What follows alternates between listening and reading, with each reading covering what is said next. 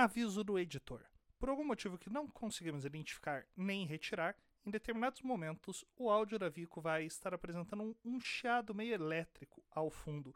Não está ruim de ouvir, mas não estranhem. Tentamos trabalhar da melhor forma para trazer um episódio bom para vocês. Bom episódio!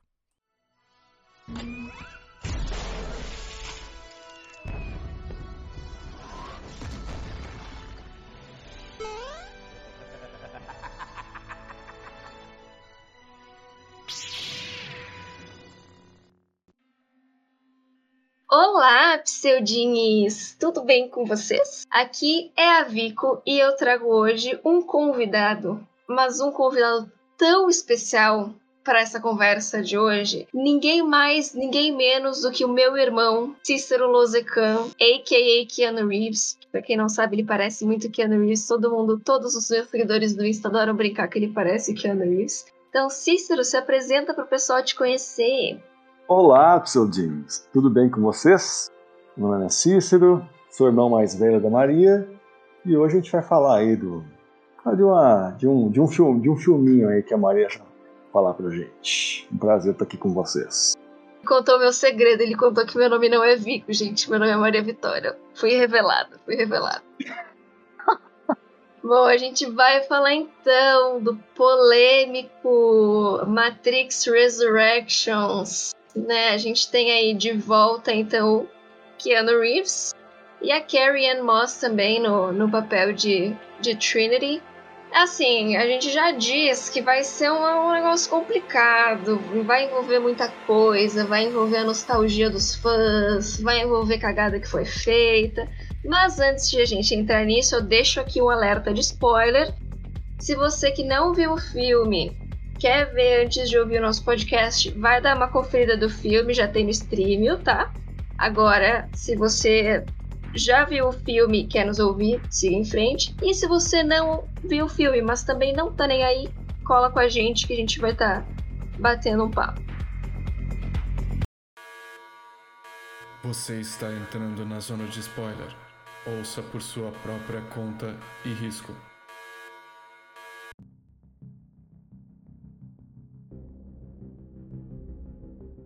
A primeira coisa que eu acho, Cícero, que foi mais impactante, assim, para mim, na verdade, deixa eu dar um contexto, porque eu não tinha assistido Matrix até ano passado.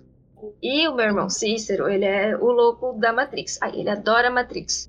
Tudo que eu conheço de cultura pop, ele e o meu outro irmão Miguel, que não pôde estar aqui presente hoje, eles me ensinaram tudo.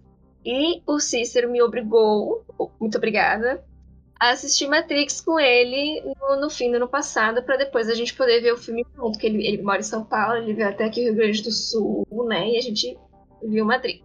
E de, o que mais me marcou, uma das coisas que mais me marcou foi essa troca que fizeram dos atores do Morpheus e do Agente Smith. Que o Agente Smith, para quem não conhece, ele é o, é o Jonathan Groff que fez, que ele fez o Jesse lá em Glee e ele também fez o Rei em Hamilton pros pessoal que curte musical aí. Eu demorei muito para perceber. E eu achei tão sem sentido, em especial o negócio do agente Smith, porque não tinha nada a ver nem com a personalidade do agente Smith. Não sei o que você acha, Cícero.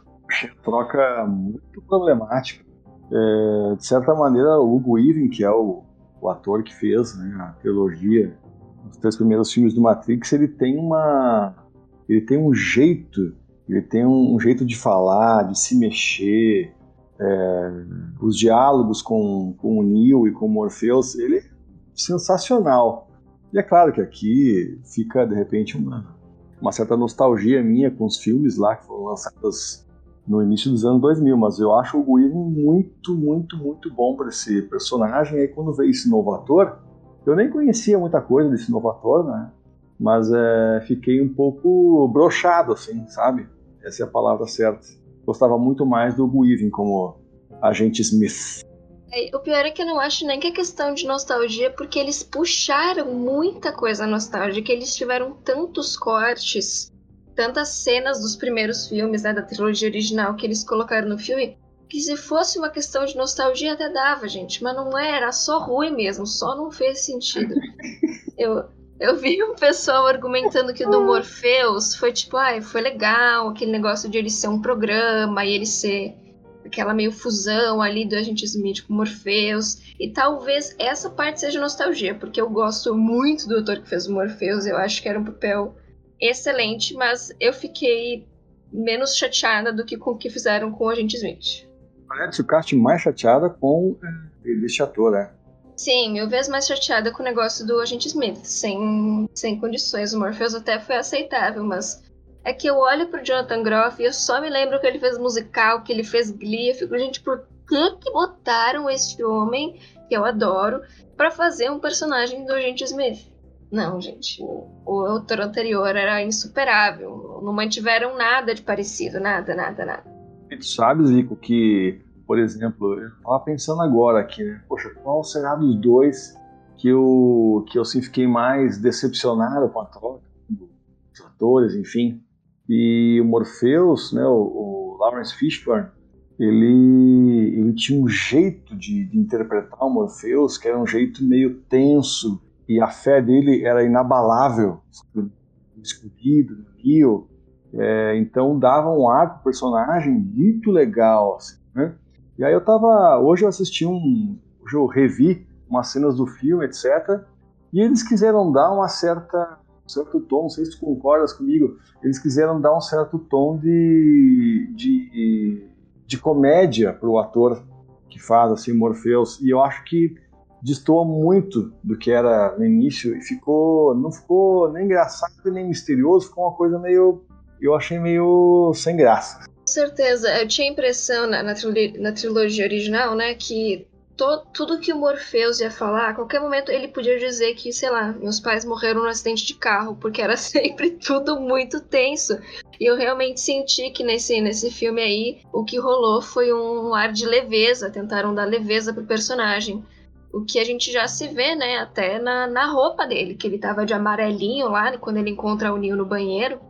E eu acho que Assim, eu posso estar sendo boba de falar de roupa, mas eu acho que não, porque teoria de cor tem muito a ver com o clima que um filme passa, né? Que nem o, o verde da Matrix, sei lá, se fosse aquelas. O, as coisinhas da Matrix em rosa, ia ser diferente, ia passar outra vibe, que nem terem botado ele com, com roupa colorida, eu acho que também passa uma vibe diferente juntando com esse tom de leveza que deram pro personagem, né? Sim, com certeza, as cores, né? Essa hora que ele encontra o, o Neil no banheiro, ele, ele chega com aquele terninho com um corte assim, bem fit, né? Bem slim assim, e com aquela cor, né? É, com certeza dá, outra, dá outro tom pra, pra brincadeira. Né? E ele chega no banheiro. Ele chega no banheiro tomando um drink, não é isso? É isso né? É, chega tomando um drink, etc. Então já tem uma outra atmosfera criada ali, né? E aí eu acho que, não sei, não pegou, assim, Vico, não, não me pegou. Até pensei esses dias, né? Ah, vou falar lá com a, a com a Vico na, na, no podcast e aí eu vou dar uma olhadinha de novo, vou dar uma, uma, uma, revisitada no filme. De repente, vai que eu fiquei com uma impressão ruim, né? Da primeira vez que eu assisti, mas eu assisti hoje, sei lá, metade do filme de novo e fiquei com a mesma impressão. Assim, que é, foi muito, muito decepcionante para mim. E pode me chamar de Maria, tá? Tá tudo bem, não tem problema. Você, você me conhece há 22 anos quase, pode me chamar de Maria. Os nossos ouvintes entendem. Ah, tá legal. Mas é, eu até digo, porque eu, eu fiquei com a mesma sensação de que tu, assim, de tipo, será que eu tô vendo alguma coisa errada? Porque trago polêmica que lá no nosso grupinho do WhatsApp do Pseudo Nerd tinha gente, inclusive a maioria gostou muito de Matrix. Mas, como era uma ocasião especial que eu resolvi chamar meu irmão, ficamos eu e meu irmão aqui para conversar. Mas eu talvez é que eu, eu assisti todos eles num curto período de tempo. Então, para mim, eu tava com os filmes muito frescos na memória. E aquilo, falando de, de nostalgia, é legal porque, tipo, todo o rolê aquele de. Na, cabe na, na Matrix, né? Ser uma franquia de videogame, os três primeiros filmes. Eu achei isso por si só muito controverso já, porque é interessante para quem já conhece, porque tu fica, caraca, que legal, tu vê as referências ali, ó, debaixo do teu nariz, não tem como tu perder. E tu vê as imagens que eles botam nas paredes e nas memórias e, e tudo. E é muito legal, porque isso resgata muito do filme. E os filmes são excelentes, não é à toa que é uma trilogia de extremo sucesso com uma bilheteria excelente, né? Mas quando você para para analisar isso do ponto de vista de quem fez isso com o Neo, né, que foi o, o analista lá, que colocou ele na, Matrix com essa versão, é uma tentativa tão burra de tipo, ok, eu quero prender o Neo porque ele foi, né, o Salvador que foi profetizado nos outros filmes e eu quero que ele nunca descubra quem ele é de verdade. Vou botar tudo que ele fez para salvar na frente dele, só que é um videogame que ele criou. Gente, isso é tão burro. Tão burro. É uma estratégia inteligente para nos resgatar esse, esse arzinho de quentinho no coração, né? Mas tão burro da parte do analista, não sei. É, eu achei. Assim, tem uma. Tem um. Não sei, tem uma, uma parte desta ideia de, de fazer ali, né? Um, um, jogo de videogame. E claro, eles devem ter feito isso, né? Assim, Maria, de, de por exemplo, de querer atualizar um pouco de querer equalizar com a contemporaneidade, ou seja, é, o que, que a gente vai colocar aqui agora para atrair o público de hoje, né? E claro que videogame é uma coisa que hoje, poxa, tá explodindo, né? A cultura do, dos gamers está muito mais difundida entre do que nos anos 2000, início dos anos 2000. Então acho que foi uma, em parte, me parece que era uma uma tentativa legal de enganchar com as pessoas, né? as pessoas se identificarem com o filme, etc. Mas eu também acho, como tu tá falando, que é uma coisa meio ficou meio rasa, né? Ficou meio meio sem sentido. Achei fraca, achei fraca. Sim. É, eu achei interessante a, a, jogada do analista. Eu gostei muito que é quem faz é né, o Neil Patrick Harris, que ele fez Desventuras em Série, ele fez How I Met Your Mother. Ele era um certamente um alguém já conhecido assim pelo público em geral. E eu achei muito legal que quando entra, eu até demorei para associar, mas quando quando entra lá no no escritório do analista aqui na Matrix, ele é o terapeuta, acho que é o psicanalista, enfim, do do Neo. E ele tem um gato que chama Deja Vu, que é o gato que lá nos primeiros filmes ele aparece e é o primeiro negócio de falha da Matrix que os personagens notam, que é um gato passando duas vezes no mesmo lugar. Daí rolou meio falha na Matrix, efeito Mandela. E eu achei muito legal depois que eu percebi que foi quase no fim do filme quando o gato aparece de novo. Mas eu achei super legal ter o gatinho déjà vu ali. O que novamente é burro da parte do analista, né? Porque o Neil já viveu tudo aquilo e, enfim, podia ser um cachorro que chama Patrícia, não sei, mas um gato chama Deja Vu é outra coisa que só serve para lembrar o Neil da vida que ele teve. Isso aí tá, né? Eu tava pensando nisso também, sabe, Maria? E aí o lance de colocar tudo ali, entre aspas, escancarado na frente do, do Neo, inclusive, por exemplo, essa cena, né, do, do gato, é um, é um, foi um artifício interessante de uma certa maneira. Por quê? É, se tu colocas ali uma realidade na frente do cara. E aí a questão com o analista é assim, cara, tudo isso aqui é um surto psicótico da tua cabeça. É, nada disso aqui existe. Né? É, tá vendo como é falso isso aqui que está vendo? Essa, essa percepção da realidade está alterada. É, e ele vai justificando ali cientificamente o porquê, ele está tendo né, um, um surto psicótico, coisa assim. Como está tudo muito na frente do Neil, é, não tem o que esconder. É, é quase essa, acho que foi a artimanha do, do terapeuta, né? Que ele pensou, olha, tá tudo aqui, tá tudo na tua frente, é tudo uma grande loucura, tá vendo aqui, ó? Ah, como tu não, como tu não conseguiu fazer o que tu queria, tu foi é, criando elementos fictícios na sua cabeça, até o meu gato que tu não gosta, tu colocou no teu jogo, lá na tua ideia fantasiosa. É isso que ele fala no diálogo com o Neil. Como que ele diz assim, ó, Cara, não tem nada de, de especial nisso aqui, tu tá inventando tudo, é tudo uma loucura, tá tudo aqui na tua frente, ó. Mas é tudo uma fantasia que você criou. Quer dizer, trazer para perto dele a realidade, que supostamente era tudo uma invenção na cabeça do Neil, era o jeito mais fácil de ele falar, dele é, desautorizar o Neil falar que não verdade, entende? Agora você me pegou de jeito, porque essa era uma das minhas maiores críticas Faz muito sentido, até porque acho que já comentei outras vezes em outros episódios que eu sou meio tansa. Então eu nem tinha percebido que era o gato no começo, então eu, eu tava super crente de que realmente era um psicanalista e de que ele realmente achava que o Neo tava tendo os surtos dele. O único momento que eu comecei a desconfiar de que era uma entidade maior foi no momento que o Neil toma a pílula e tem aquela cena toda diferenciada que mais parece uma. Putz, Cícero, como é que você chama? Dança intuitiva, que parece uma dança intuitiva. que uma vez eu e Cícero a gente estava num, num bar, a gente estava no. Putz, era no. A gente tava num bloquinho da Ursal lá em São Paulo e tinha uma galera dançando de um jeito tão estranho e ele, Maria, isso aqui é dança intuitiva. E aquela cena para mim pareceu uma grande dança intuitiva. Tem seus lados bons, mas tem seus lados ruins também. E daí naquela cena o analista aparece falando isso aqui é um surto, isso não tá acontecendo. Daí que eu fiquei, ah, eu acho que isso não é uma pessoa normal. Então eu demorei e para mim foi bom. Porque eu falei, às vezes é bom ser burra, porque daí o filme fica mais interessante. Mas tu vê que coisa, né? Porque eu não tinha sacado isso também, sabia, Maria? Assistindo o filme, reassistindo agora, hoje mais cedo, eu pensei, bah, mas tava tudo na cara do Neil ali, né? Tava debaixo do nariz dele.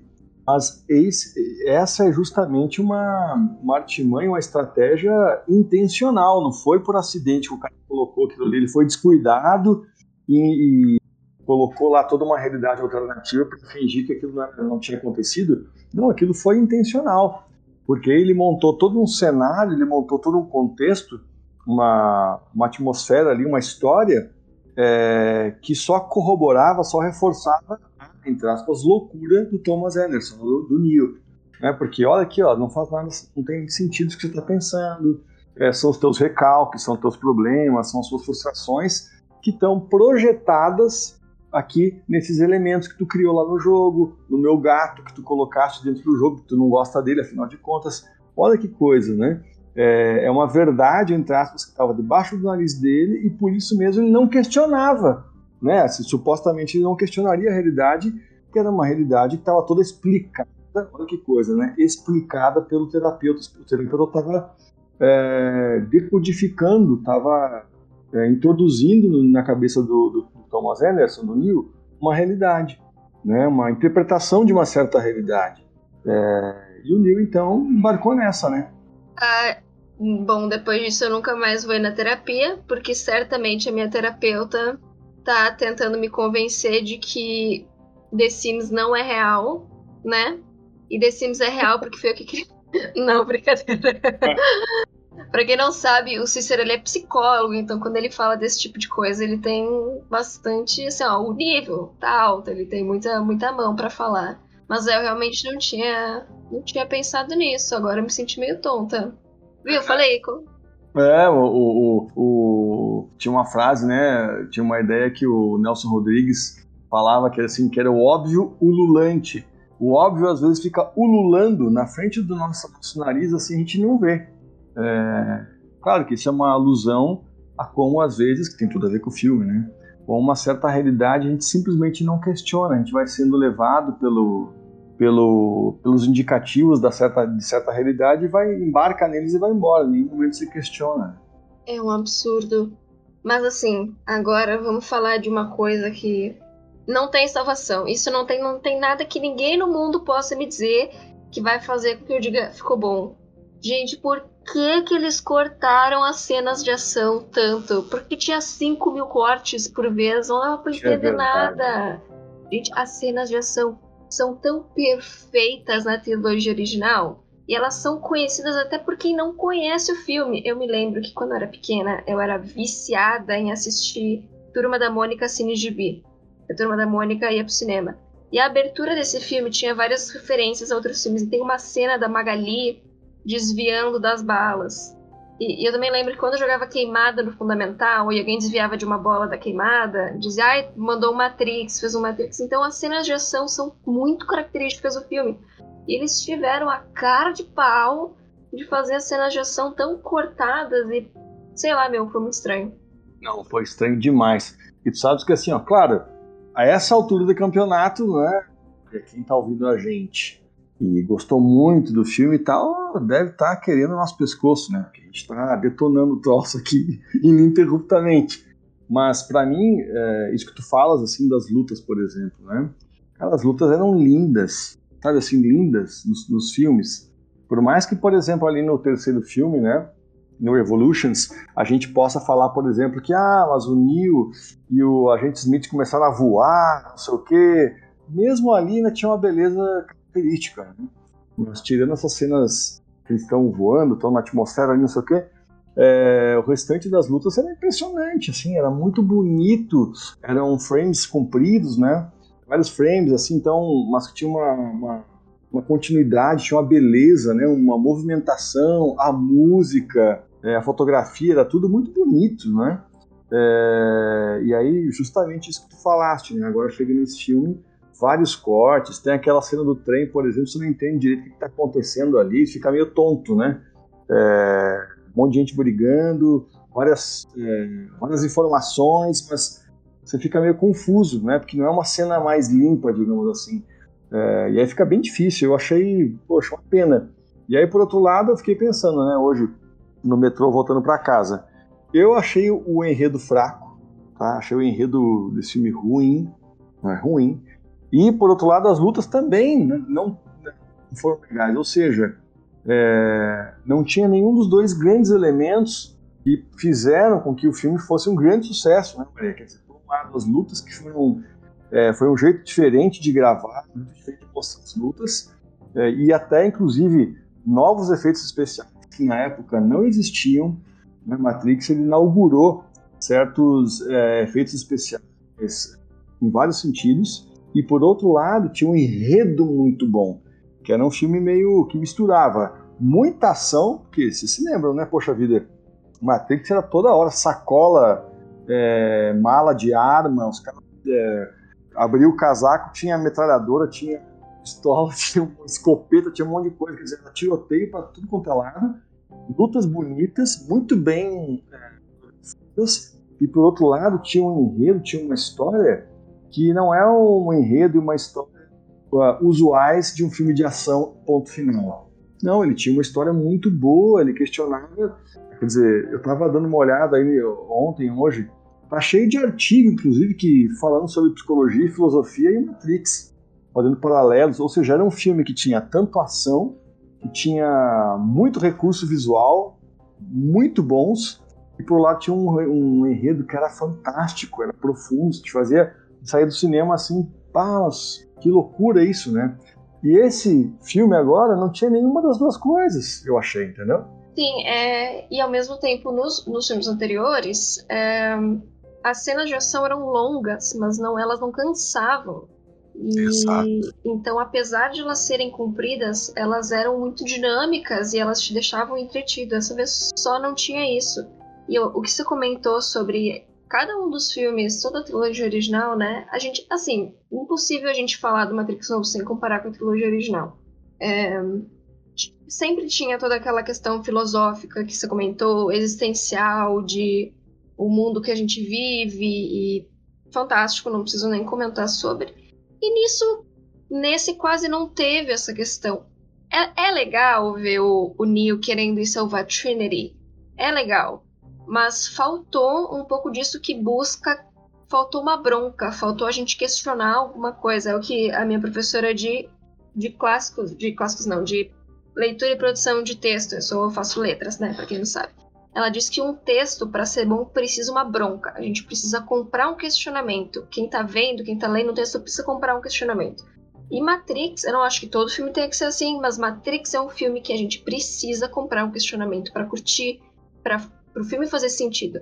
E a parte que tem mais ou menos a ver com isso é a volta da Niobe, né? Quando eles chegam com ela e ela tá naquele dilema de proteger a cidade, então ela não quer, né, que a galera vá atrás da Trinity a princípio, porque depois ela meio que, né, desenrola ali e acaba ficando de lado. Então ainda é uma puxada tão fraquinha e não tinha nenhuma bronca para comprar. Porque daí é o quê? Duas horas e tanto de filme para ver o Neo salvar a Trinity? é cansado, né? É um tema cansado, assim, apesar de que no final do, do Revolutions a gente meio que não sabe bem o que aconteceu com o Neo, né? A gente vê que a Trinity morre ali, teoricamente, então é legal ver que ela tá viva e tal, mas isso podia ter sido um micro enredo, né? Podia ter sido uma coisa à parte, não ser todo o filme. Sim, sim, eu boto fé. Foi bem isso mesmo. Eu estava dando uma olhada também em alguns reviews, né, algumas críticas, análises do filme, e em canais assim, é, grandes, né, canais aí que bombam tal, no YouTube e coisa, coisa que valha, E eu não sei, eu comecei a me sentir meio louco, porque eu, os caras começaram a. E geralmente os, uns críticos que, que sentam a, a chinela nos filmes, criticam bastante. Aí estavam os três lá elogiando pra cá, inclusive elogiando esse, essa, esse grande eixo né, do enredo, que é o amor entre, entre o, Neil e a Trinity, não sei o quê. E eu achei tão. Nossa, assim, falei, ué, mas só eu que achei ruim, não é possível. Em, algumas, em alguns trechos eu achei, assim, ó, vai parecer exagero, mas eu achei, olha, que eu tava assistindo novela da Globo, cara. Ai, meu, com certeza. É que assim, né? Nós somos amargos, nós somos muito amargos em comparação com os românticos desse mundo, Cícero. Não, brincadeira. Mas é que é, é aquilo, é legal, mas parece que não pertence ao filme, parece que não pertence ao que se trata o filme. É, é estranho, parece que não deveria estar ali. É, Porém, não deveria. nem só de coisa ruim se fala, né? É, antes de falar dos personagens novos, preciso elogiar a volta do Merovingian, porque foi uma. para mim, foi um dos pontos altos do filme o Frenchman voltando e reclamando que o cara destruiu a vida dele, ele todo bigodudo, barbudo, fedido. Pra mim foi excelente. eu adorei, cara. Foi sensacional. Eu adorava o personagem dele, sempre gostei muito do plot, né, do enredo dele. Ele... E eu gostei muito da volta dele. Foi, parecia assim, um, um refresco no meio de tanta coisa que eu, me desagradou no filme. Sim, aí foi engraçado, porque ele começou a falar, né, você, você, estragou tudo, coisa assim. E aí logo já começou a xingar em francês. Né? falou, falou um monte de palavrão em francês e tem aquela cena muito legal que eles estão no restaurante, né? É, um dos primeiros filmes. E ele fala que ele adora xingar, xingar em francês, porque é como. É, como é que ele fala? É como limpar a bunda com veludo. Sim! ah, ele é um personagem que eu sempre gostei muito. Sim, ele, ele, ele agora no é, Resurrections, ele um pouquinho antes dele, dele sair de, de, de cena, ele fala algo do tipo, né? É, isso não vai ficar assim, nós voltaremos em algum spin-off. Sem condições. Muito bom, muito bom. Outra personagem que eu achei mega carismático foi a Bugs, que é a menina do cabelo azul, né? Eu achei ela tão carismática, ela tá ali com a gente desde o começo. E, e é muito legal porque eu me senti muito no lugar dela a maior parte do filme, porque ela tá, tipo, ali no começo, eu conheço essa cena. Essa é a hora que os, os policiais entram, e daí os policiais vão chegar, e daí alguém fala pra outra pessoa, tipo, ah, eles já estão mortos. Ela diz, essa agora a Trinity vai fazer não sei o quê. E eu me sentia, tipo, nos pés dela, assim, me sentia no lugar dela, percebendo tudo que estava acontecendo, que deveria acontecer, né? Depois ela percebe que não tá rolando do jeito que deveria, porque ela tá naquele negócio de investigar os programas e, enfim, para tentar achar o Neo. Eu achei ela muito carismática. Achei também. É, personagem, acho que é uma das mais interessantes ali, certamente, né? É, tem um, teve uma entrada legal no filme. E aqui esse início. Então, esse início eu achei que ia ser promissor, sabia, Maria? Quando, ela, quando eles estão naquela mesma cena é, do primeiro filme, do início do filme, era outra atriz que estava fazendo ali é, papel, né? Porque era um, um model, era outra. Uma, uma realidade de treinamento, etc. Sei lá o que que era. É, e aí eu, ali naquele momento eu falei, pô, olha, os caras estão repetindo a cena, mas com outra atriz deve ter uma trama ferrada aí, vai ser legal, os caras vão fazer coisa complicada, vai, vai ter um enredo. Mas se prometia, sabe? Aquele início de filme ali eu fiquei animado. Falei, opa, acho que vem coisa boa por aí. É... Sim. Não, né? Eu também gostei muito da Lexi, que era aquela que tinha um, um side cut, eu acho. E se eu não me engano, a atriz, qual que é o nome da. É, Erendira Ibarra é o nome dela, eu tava dando uma olhada aqui, e ela fez Sense8, eu sabia que conhecia ela de algum lugar, ela fez Sense8. E ela foi até personagem que teve menos, menos destaque, né, do que a do que a Bugs, mas mesmo assim eu achei ela uma personagem interessante. Sim, interessante. E o legal é que eles colocaram, acho que foram três atores, né, que fizeram Sense8. É verdade, tiveram outros que, que fizeram, lembro de você e do, do Mia comentando no, no cinema.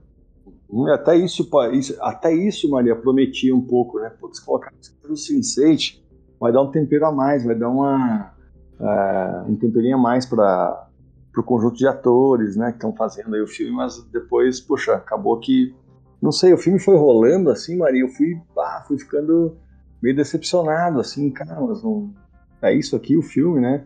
É, em várias horas eu senti que eu tava, de verdade, senti que eu tava assistindo uma novela da Globo, assim, cara. Eu acho que isso pode meio que ser representado por duas sensações, assim. O filme me pareceu um grande Na Volta a gente compra.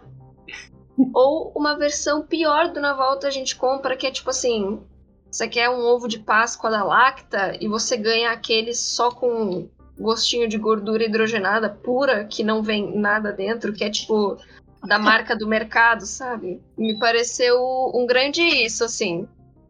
Um grande... Acho que tu, tu, tu, resumiste bem, porque parecia isso mesmo, assim, sabe? Todo Claro, eu sei que é difícil, também a gente tá. Talvez estejamos assim, né? É, exigindo muito, porque na verdade é isso. O Matrix, a trilogia, é, foi uma trilogia que carregada de, como a gente falou agora há pouco, cenas de luta incríveis, personagens eram profundos, tinham certa, uma, uma certa tensão no ar, né, da, é, da, na trilogia inteira, é, tinha uma história que era incrível, que dá para partir dela é, viajar em vários sentidos sobre a trama. Claro, manter esse nível no quarto filme, a gente sabia que não ia ser fácil. Acho que assim, a gente nem chegou a falar disso, né, Maria? Mas depois de assistir os três filmes, internamente, meio que de maneira meio latente, eu fiquei pelo menos, putz, cara, o que, que esses caras vão fazer para manter o nível desses três filmes? Né? E a gente sabia que ia ser uma tarefa muito difícil, que Matrix é um filme fodido, né, cara? Agora, não precisava ter feito o que eles fizeram, né? Puxa vida, foi muito decepcionante. Eu acho que isso é um dilema difícil, assim, em qualquer universo cinematográfico, né? Sempre se diz que é muito difícil as continuações superarem os filmes originais. Algumas, algumas pessoas mencionam, né? Até tava vendo o filme do Pânico esses tempos, e em Pânico eles, em algum momento, eles comentam sobre continuações que são melhores do que os filmes originais. Aí tem gente que argumenta o Império Contra-Ataca, Kung Fu Panda 2, né? Vários nichos diferentes.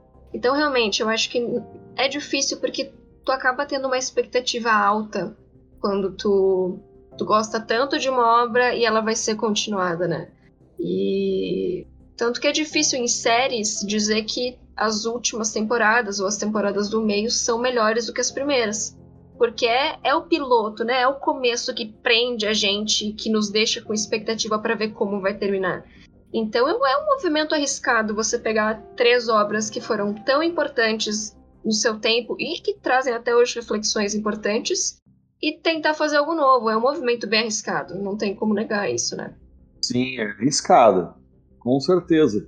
É, e eles apostaram em outras questões ali, né? Acho que um filme com vários momentos com mais, mais coisas engraçadas, né? O próprio a mudança do Morpheus, é, com uma pegada mais é, sátira assim, tal, arriscado. Eu acho que não deu muito certo, não. Para mim, pelo menos, não funcionou. E eu fiquei lembrando de outras coisas agora também, Maria. A cena, a cena de perseguição na moto, por exemplo, né? Que estão lá, tá lá o Neil e tá a, a Trinity na moto. E assim, é, fugindo de toda a galera, né? Daquela, daqueles enxames, né? E aí parecia uma mistura assim de. de, de... Teve, um, teve uma review que eu olhei que o cara falou assim: é uma mistura de de Velozes e Furiosos 7 com um filme de zumbi, né? Os carros caindo, uma multidão de gente indo atrás deles e o Neil só no, na mãozinha ali, né? Afastando. Aquilo também não me pegou. Aí tu pegas essa cena, por exemplo, não tem como não, não tem como não comparar, né? E compara com a cena de perseguição naquela highway, naquela estrada Reloaded, não é? Nossa, cenas ferradas muito legais ali da frente na moto, com o chaveiro na carona, lembra, Maria? Sim, cara. Não, assim. É... Aí pega outro ponto, né? Sobre esse. O Neo redescobrindo os poderes dele. Eu acho que foi uma jornada legal. Mas eu fiquei com a sensação, assim, de bolo batumado, sabe? De. Podia ter sido um pouquinho melhor. Aí eu posso ser exigente, mas acho que podia ter sido um pouco melhor aproveitada, assim, porque ele voltar a aprender os poderes é uma coisa que traz os fãs antigos para de volta à trilogia original, né? Que querendo ou não muito do filme é baseado em nostalgia, em, em resgatar o que já se conhece, porque não teria, sei lá, não teria 30% da bilheteria que teve se não fosse pelos fãs que já conheciam, que foram assistir, né? Então. Certamente. É. Até Certamente. eu, eu quando. Quando eu fui procurar o cast, porque eu sou curiosa, eu queria ver se eu achava a Carrie Ann Moss no cast pra ver se ela ia estar viva apesar do filme chamar Resurrections. E daí eu vi que a Priyanka Chopra, e não lembro que trabalho que ela fez agora, eu me lembro dela no clipe dos Jonas Brothers, porque ela é esposa do, do Nick Jonas. Mas hum. ela fez vários trabalhos. Ah, ela fez Quântico, se eu não me engano. Eu acho que é Quântico que ela fez. Quando eu vi que ela ia ser a Sati, que é a filha de um dos programas do Revolutions, eu fiquei. Ah, meu Deus, que legal! Mais uma coisa que vai ser resgatada. Tô empolgada. E a aparição dela foi tão fraca, tão curta. A aparição dela gerou o quê? Um robô fofinho que a gente gostou e que talvez seja feito uma pelúcia que as pessoas vão comprar, porque o robô era muito fofo. E só um. Bom, gente, o plano é este. Ela foi tipo. Sabe filme de Heist 007, invasão de cassino, essas coisas? Parecia que ela era só a planta do cassino, assim. Tava, ela apareceu só para falar o plano de como eles iam fazer as coisas. Foi tão fraquinho e tão né, eu esperava bastante disso também. Sim, sim, acho que foi. Ficou fraco também, ficou superficial, né? Ela foi uma peça ali que colocaram, mas uma peça que não teve muita conexão com outros personagens, ou de uma maneira mais profunda com, é, com o enredo, né? Realmente ficou meio, ficou meio fraquinho, né? Bastante, bastante. Mas voltando ali pra, pra questão New Trinity, que é a maior parte do filme, querendo ou não, eu lembro que quando a gente saiu do cinema, a gente comentou uma coisa que eu lembro que você não gostou, mas que eu gostei, que é quando eles vão voar e o Neo não consegue, e a Trinity é quem voa e fica segurando a mão dele. Eu lembro que você falou que você achou muito muito frouxo essa parte, mas essa parte, na verdade, foi uma das que eu mais gostei, porque para mim é o que sempre foi e é uma coisa que foi resgatada neste filme, que eu gostei, que isso eles chamaram a atenção, que o Neo nunca confiou nele do, do jeito como as outras pessoas confiaram, do jeito como a Trinity e o Morpheus confiaram nele. Então, para mim, aquele momento de ela segurando ele pela mão demonstrou muito isso de que ela confia no Neo mais do que ele confia nele mesmo. E isso foi legal porque isso se manteve o filme todo, porque ele nunca acreditava no que estava sendo dito, ele nunca acreditava que ele ia conseguir fazer as coisas. Naquela cena do que eles estão num dojo e eles estão lutando, demorou pra caramba para ele conseguir fazer uma mísera coisa que fosse. Então eu achei que esse foi um elemento muito bem lembrado, assim, de essa jornada do Neil incluía toda essa questão de ele não não confiar, essa insegurança gigantesca dele. Sim, sim, sim acho que ficou bem, bem é, manifestado isso, né?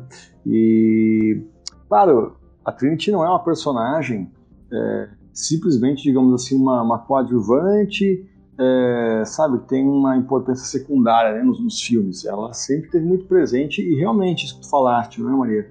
De ela, ela e o Morpheus, né, os dois tinham assim uma fé inabalável no Neo como o escolhido, né, que ele mudaria tudo, que ele daria um fim àquela, àquele sofrimento de todos, enfim, eles tinham, tinham uma certeza em relação a isso. E agora nesse filme isso ficou também, depois de uma certa, um certo ponto do filme, ficou mais evidente, né? Isso continuou e se, foi se intensificando até aquela hora, né? Da, que eles vão voar, né? É, e ela voa e ele não. É, sim, acho que tem uma, uma, uma face disso que é legal, né? Quer dizer, é quase como se a Trinity tivesse tanta fé em tudo que aquilo, em tudo aquilo que estava acontecendo ali no Neil que ela a fé dela move, a, a, moveu, sabe? Ela conseguiu voar por conta disso. É, mas ao mesmo tempo deixava também o, o Neil quase como se, ó, ele já não é mais o que ele era, né? meio capengo, cara. É, por isso que eu acho que de repente ficou um, um, um sabor para mim, um sabor meio insosso, sabe? Uma coisa meio, é, meio estranha. Né? Entendi, não, faz sentido. Agora, eu preciso ser leal a mim, porque eu sempre falo, e assim, vão, vão me dizer, Vico, mas nos outros episódios que você fala, você fala que você é fanfiqueiro e você gosta do romancezinho. E agora nesse episódio de Matrix você tá criticando o romancezinho. Então agora eu preciso fazer a minha parte como fanfiqueiro e dizer.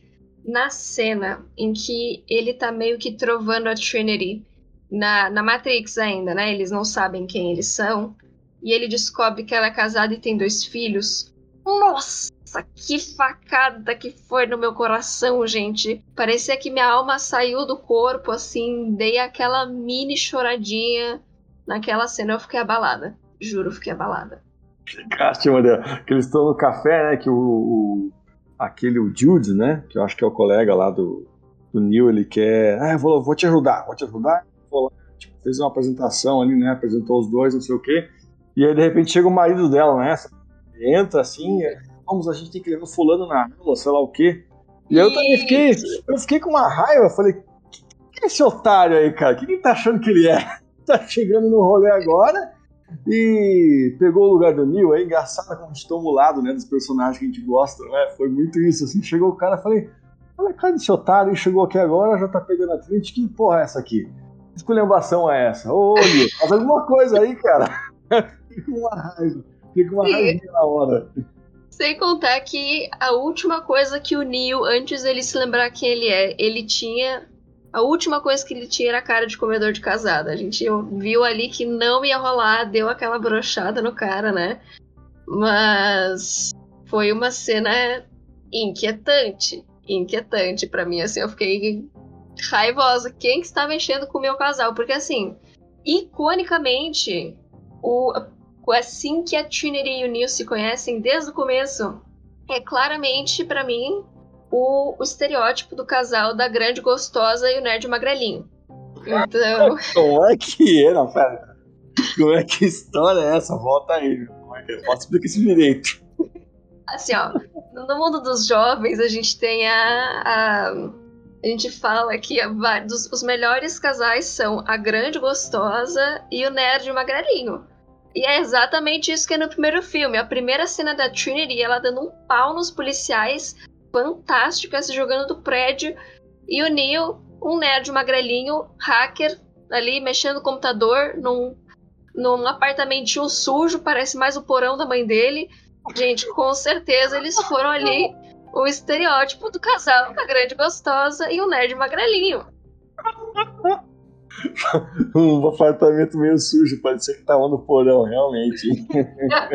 Pode dizer, Cícero, só não é pior que o teu. Ah, não fala isso que tu não vai voltar aqui em casa, hein? Ó, o... não, e nessa hora aí no café, pra mim é a melhor parte, assim, a melhor parte. Eu falei, que esse moleque aí, outro folgado, tá ali, que tá achando? O filho dela uh, fala assim pro Neil: O que, que é, cara? Você tá dando em cima da minha mãe, é? Você tá querendo pegar minha mãe? Aí ele fala isso. Viu? Você tá querendo pegar minha mãe? É isso, cara? Ah, qual é, meu? Sonho, cara, sem condições. Ah, meu, muito bom. Agora, eu quero saber o que, que tu achou da grande conversa que o Neo e a Trinity têm com o analista ali no final. Sim, sim, sim. Pois é, eu acho que assim, tem coisas legais, porque é uma parte que é, vai aprofundando certas coisas, mas ainda assim, para mim, ficou. É... Eles quiseram fazer uma coisa, vamos dizer assim, um pouco mais densa, né, Maria? Um diálogo supostamente mais denso ali, mais cheio de conteúdo, mas é, eu não sei se eu já também já estava meio, meio decepcionado é, a ponto de, mesmo esse diálogo sendo um pouquinho mais denso, etc., e botando elementos mais complicados ali, mais né, complexos, eu digo, é, ainda assim fiquei meio achando que foi cumprido demais, não fez muito sentido, não sei. O que, que, que, que você viveu naquela hora? Eu fiquei muito perdida. Parecia que eu estava assistindo a minha aula de clássicos da literatura brasileira. Sem nenhuma ofensa aos clássicos, aos clássicos só, a minha aula mesmo. Falou tanta coisa, e no fim eles falaram aquilo de bom, agora a gente vai reconstruir o mundo como a gente quer, e saíram voando. Eu fiquei irrevogavelmente perdida e isso talvez seja um pouco para mim, assim, porque eu sou dispersa, mas na minha opinião, a conversa que o Neo teve com o arquiteto no fim de de Revolutions foi mais curta e muito mais significativa do que essa que os dois tiveram com o analista. E vão dizer, ah, então se tu gosta tanto do outro, reassiste o outro filme, ou não assiste esse, sei lá, mas é que nem eu falei.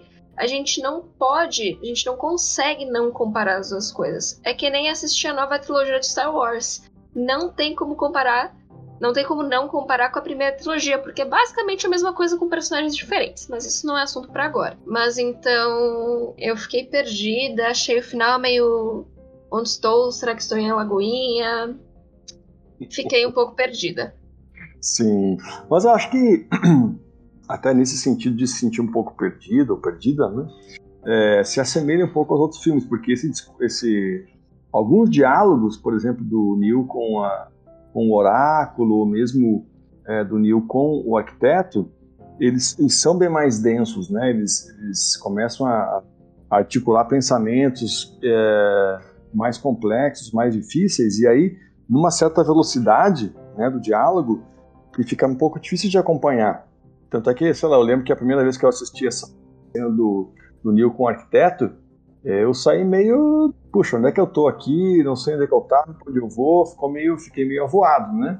Mas aí depois da, da segunda vez, da terceira que eu assisti, é, como a história já estava mais sedimentada, mais decantada para mim, é, eu consegui assimilar o, aquele diálogo com um pouco mais de tranquilidade. É, então, é, não é de, às vezes não é de primeira, logo de primeira que tu consegues, tu consegues entender tudo. Mas nesse, de repente, como eu já não estava, a história já não estava me prendendo muito, foi ainda mais difícil de é, seguir a lógica do diálogo, sabe? Acho que foi mais complicado. Com certeza, com certeza. Tem, querendo ou não, tem bastante impacto, né? Como você se sente o tanto que você curte o filme vai ter impacto no como você entende, como você analisa o que vai acontecendo no decorrer, em especial no final, né? Mas eu lembro outra coisa que me incomodou absurdamente foi ficar 70 anos esperando aquela cena pós-crédito sobre gatinhos da Matrix. Ah, meu. Gente. O que, que foi aquilo, né, gente? Que, que, que, aquilo ali foi uma não sei, tô aqui tentando entender até agora uma sobra que não precisava, né? Porque. Então, aí, tá vendo, Maria? Eles quiseram, não sei. É, claro que é sempre muito fácil apontar o dedo, criticar, etc. Né? Vai fazer um negócio desses aí, sei lá como é que faz. Não, uma história dessa envergadura. Mas é, eles quiseram, acho que a intenção, isso é evidente, né? Eles quiseram colocar em vários momentos, inclusive nessa cena pós-créditos, é, um tom de comédia, de leveza, de uma coisa mais engraçada, é, que para mim não colou. Não funcionou de jeito nenhum. Para mim, essa, essa cena pós-crédito teve muito disso, sabe? Deu uma intenção de colocar ali uma cena engraçada, para fazer as pessoas rirem. E eu lembro que a gente, assim, que acabou a cena pós-créditos, a galera que tava em volta da gente falou: tá de brincadeira, né? Que os caras colocaram isso aí. Todo mundo ficou meio indignado no cinema ali, né? Das pessoas que estavam naquela naquele momento com a gente. Eu também fiquei indicado, achei meio é, sem propósito, não achei assim uma coisa engraçada, uma tirada, nossa, super inteligente. É, sabe, é que gente queria colocar, sei lá, uma coisa engraçada numa proposta que não era essa, sei lá, ficou esquisito. É, eu acho que a tentativa foi de aproximar o público mais de hoje em dia, assim, porque querendo não gatinho é uma coisa muito comum. Um vídeo de gatinho, figurinha no WhatsApp de gatinho, TikTok de gatinho. Mas é aquilo, eu acho que nem na sua época Matrix foi um filme feito para se aproximar do público. Matrix foi um filme feito para ser desconfortável. Foi um filme feito para a gente questionar as coisas e não para se aproximar da gente. Então eu acho que foi uma pegada não só que não deu certo, mas que não cabia botar ali. A quem sou eu, Maria Vitória, 21 anos, moro em São Leopoldo, falando do filme. Mas é para isso que a gente faz podcast, né? Se, se o Monark pode falar as porcaria dele, eu também posso falar a minha opinião, que pelo menos não fere nenhum direito humano, né? Mas eu sei que o John vai. Nossa, o John Cícero é um dos fundadores do Pseudo Nerd e o John gostou muito do filme. O John vai querer me quebrar no soco, né? Mas. Não, gente, não fez sentido. Eu lembro que tava. Quem, quem assistiu era eu, o Cícero, o nosso outro irmão Miguel e a noiva do nosso outro irmão. Eu lembro que eu olhei pro Cícero. Cícero, tu gostou? Não. Olhei pro Miguel. Miguel, tu gostou? Não. Olhei pra Isa, minha cunhada. Ela só falou: Eu nem vi os outros filmes. então, eu não entendi, então eu não entendi nada. E a Isa é muito sincera, ela é engraçada, né? E o pessoal atrás de nós, a gente ficou batendo um papo com eles, eles também, tipo, meu primo só veio para me acompanhar, ele não entendeu nada, eu que gosto dos filmes não gostei disso. E tudo bem que não tinha muita gente no cinema porque era 10 da noite em São Leopoldo, o horário do filme, né? Porque a gente voltou para casa mais tarde. Então era, sei lá, meia-noite em São Leopoldo, meia dúzia de pessoas no cinema. Era pouca gente, mas das poucas pessoas que estavam lá, ninguém parecia ter gostado muito. É, foi bem isso. E olha, acho que isso que tu falaste, não sei, eu fiquei pensando agora. É, eu nunca tinha pensado isso nesses termos, mas bah, concordo muito contigo, Maria, quando tu disseste assim que cara, não era um filme para para se aproximar nesse sentido, né, para trazer elementos, é, para que as pessoas se sentissem confortáveis com o filme e se identificassem ali dessa, desse jeito mais é, superficial. Matrix, muito legal isso que você falou aí. Matrix era um filme para, cara, para fazer a gente pensar, para é, para queimar um pouco de neurônio, para ficar é, para sair da, da superfície e ir em direção ao adensamento, à profundidade, ao mesmo tempo que tinha cenas de ação ferradas, cara, muito legais. Então, um filme inteligente, com enredo bom, é, e que tinha cenas de luta e outros elementos de ação muito legais. Então, é, não era um filme de ação, uma é, sabe, um blockbuster de ação como qualquer outro. É um filme que, cara, foram filmes que marcaram época, que viraram referência para uma série de coisas, né? É, então não era para ser engraçadinho, cara, esse filme. Não era mesmo, nunca foi, né, para ser engraçadinho. Era pra a gente ficar meio desconfortável ou ficar pensando muito. E aí não encontrar esses elementos agora nesse filme, para mim foi decepcionante. Talvez tenha sido uma das coisas mais decepcionantes mesmo, né? É, duplamente decepcionante, como eu falei anteriormente aqui. Por um lado, as cenas de luta, perseguição, etc. Não eram aquelas cenas que te prendiam, cenas bonitas, bem feitas, e por outro lado, achei que o filme não, não, não teve esse efeito em mim, não é? de, de fazer com que eu pensasse, ou, olha só, hein, ou com essa vontade de assistir de novo. Que eu lembro que nos outros eu saía, nossa, mas putz, eu, um tempo eu quero assistir de novo, de tão bom que era. Esse aqui eu não tive essa sensação. Ficou uma coisa meio, ah, beleza, que coisa, vamos embora para casa, dormir. É, porque a, a grande marca era ter um negócio intelectual filosófico, é, mas não só isso, como em, sei lá, alguns filmes mais cult, que sejam uma vibe mais intelectual, e nem ser só um, uma ação, um blockbuster que nem você falou, um negócio, uma ação não burra no sentido de. burra, burra no sentido de não trazer nenhuma mensagem super intelectual por trás, tipo, sei lá, Velozes e Furiosos, Duro de Matar. Era uma coisa que mesclava, dá para dizer que perfeitamente, uma questão que precisa ser discutida com uma ação impecável. E a gente não teve nenhum nem outro. Se a gente tivesse, tivesse tido pelo menos bastante de um pouco do outro, teria sido melhor, mas parece que nem tentou nenhum dos dois, né? Então foi, foi fraco. Eu acho que se eu fosse resumir, resumiria como tu disseste aí mesmo, viu, Maria? É, não teve nenhum nem outro.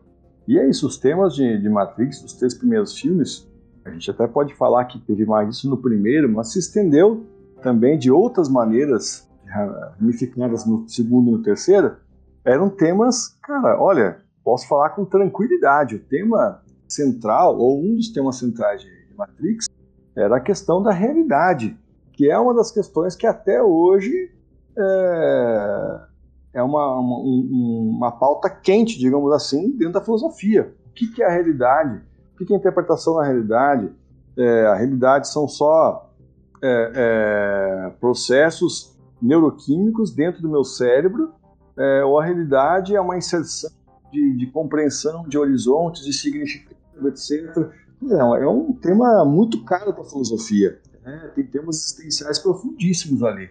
Eles conseguiram juntar isso com o filme de ação. E a gente não viu isso no último filme. Então ficou meio. Ficou devendo, hein? Desculpa, galera, desculpa, mas ficou devendo para mim. E era exatamente o momento da gente trazer temas como livre-arbítrio, por exemplo, porque tá aí, que até hoje incabível, mas tá aí a grande discussão de pessoal que não quer tomar vacina, e aí me obrigam a usar máscara, sei lá o que, sei lá o que. era um ótimo momento para trazer questões como essa. A gente está num momento como sociedade, num modo bem geral, em que é excelente trazer essas coisas, né? E então foi uma oportunidade perdida em todos os sentidos possíveis, no sentido cinematográfico, no sentido de construção de pensamento crítico, no sentido de tudo. Mas eu me lembrei de uma coisa que eu não posso esquecer de falar, porque foi uma coisa que eu adorei e eu quase esqueci. Eu gostei muito, podia ter sido mais explorado, mas eu gostei muito que foi trazido para nós que as máquinas se revoltaram e algumas delas vieram pro lado dos seres humanos, né? Algumas delas vieram pro lado dos seres humanos. E eu achei isso muito legal, muito fofo. E eu achei bacana, eu acho que podiam ter explorado mais, teria sido uma edição super bacana. Mas enfim, eu gostei dessa parte também. É verdade. E essa, essa, esses elementos do filme eu também gostei, viu, Maria? Achei legal, assim. Achei que não foi over, sabe? Acho que entrou de um jeito legal, se encaixou de uma maneira legal. Eram seres ali é, que tinham uma inteligência, né? Eram sencientes, de certa maneira. Então, eu achei que foi um elemento legal que eles colocaram. Esse foi um elemento legal, Alec. Bom, achamos uma coisa que ficou legal. Agulha no palheiro, né? Agulha no palheiro. Mas, uh, a gente tem um costume aqui no seu Nerd de dar uma nota pro filme no final. É, a gente sempre analisa, assim, cada um de nós dá uma nota conforme que achou. E até hoje poucas, poucas obras receberam nota 10. A primeira recebeu um 10 no nosso podcast foi uma que tu já viu, que é a Arcane. Eu vi a Arcane junto com meu irmão. Arcane, por exemplo, recebeu a nota 10. Shang-Chi, que eu também vi contigo, se eu não me engano, foi alguma coisa entre 8, 9. Então, só para tu ter um parâmetro das notas no geral, assim.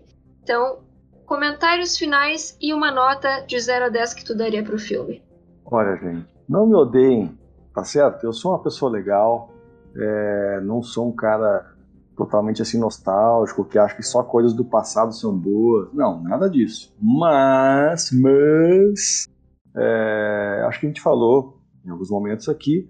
Para mim foi pô, uma decepção assistir esse filme porque não teve nenhuma das duas grandes dimensões que eu e a Maria comentamos com vocês aqui, que é por um lado um filme com a ação muito bonita, as lutas muito bem feitas, a música, tudo muito envolvente, é, e também um clima de tensão, de, de, de peso, de dúvida, de incerteza. E por outro lado, também não teve, é, não rolou uma, um, um enredo que nos trouxesse um pouco a, a, pensar questões, vamos dizer assim, em nível existencial, filosófico, questionar a realidade, poder fazer várias é, é, análises, etc. Né? Não, não rolou nenhuma das duas coisas. Então, para mim, foi decepcionante. E olha, sinceramente, posso mudar de ideia, de repente assistir uma terceira vez o filme e ver outras coisas que eu não pude ver das duas primeiras vezes, mas hoje eu daria assim um 4 para esse filme, nota 4. De ótimo que ele falou, assim, eu não sou uma pessoa que se apega ao passado, mas foi uma decepção. Sutil, sutilzíssimo, com coisa de cavalo, Cícero, mas errado não tá. Errado não tá. É... O que, que eu vou dizer? Eu já disse tudo que eu queria, foi aquilo. Não teve nenhuma das duas coisas. As coisas que eu curti realmente no filme foram coisas mínimas. Foi o Merovingian, Merovingian foi a fraca aparição da Priyanka Chopra, foram os personagens novos, sem contar o Morpheus e o Agente Smith, por favor. E foi a trilha sonora, não dá pra esquecer de fazer uma menção honrosa que de novo toca White Rabbit, que é uma música sensacional que estava no primeiro filme. E no final que toca Wake Up do Brass Against, né? Que se eu não me engano, pelo, pelo que você me falou, é uma banda que faz é, covers de Rage Against the Machine. É isso, Cícero? Sim, é uma banda que, que faz covers do, do Rage Against, mas que no lugar de usar muita guitarra, que é o caso do Tom Morello, que é o guitarrista do Rage Against, eles usam metais, né? Usam sopro, é, trombone, trompete, saxofone. Então eles fazem um, um rock, mas com instrumentos de, de, de sopro. Pois é, e eu acho que as duas escolhas de música que eu me lembro foram essas foram excelentes, uma por remeter ao primeiro filme e a outra por remeter à temática geral de Matrix. E para vocês verem, né, meu lindo, perfeito irmão, além de tudo que eu já falei, ainda ele é baterista, ele é músico, então ele entende, né, gente? Ele tá solteiro, tá? Tá disponível, ok? É, desde que você tenha dinheiro, tá? Porque eu quero ser, a, já que eu vou, tô vendo que eu vou ser irmã pobre, eu quero ter pelo menos irmão e cunhados ricos, etc. É, Ah, tá bom então, né? Sim, sim, sim senhora, sim, senhora. Mas, dado tudo isso que eu coloquei, eu acho que eu vou ser só um pouquinho mais, mais generosa na minha, na minha nota. Em vez de dar 4 de 10, eu dou 5 de 10 pro, pro filme. Então fica ali com uma média de 4,5 se minha matemática não me falha. E se me falhar, não importa, pois eu faço letras. E. e era isso, minha gente. Por favor, nos contem o que vocês acharam. A gente também quer saber a opinião de vocês, porque certamente vai ter gente que discorda de nós, mas eu também quero saber quem concorda, porque eu sei que a gente não tá louca, loucura não é de família. Mas esperamos que vocês tenham curtido o podcast com essa participação tão especial e querida para mim. E aproveitem aí, ouçam os nossos outros episódios se vocês não ouviram. A gente tem algumas surpresas guardadas para os próximos episódios para vocês. E Cícero, daí o seu tchauzinho, se despede do seu Diniz. Seu Diniz, um grande abraço para vocês. Foi um prazer estar aqui é, conversando com a Maria e poder trocar um pouco dessas ideias todas com vocês. E até uma próxima. Beijão para todos. Gente, um grande beijo e até o nosso próximo encontro. Tchau!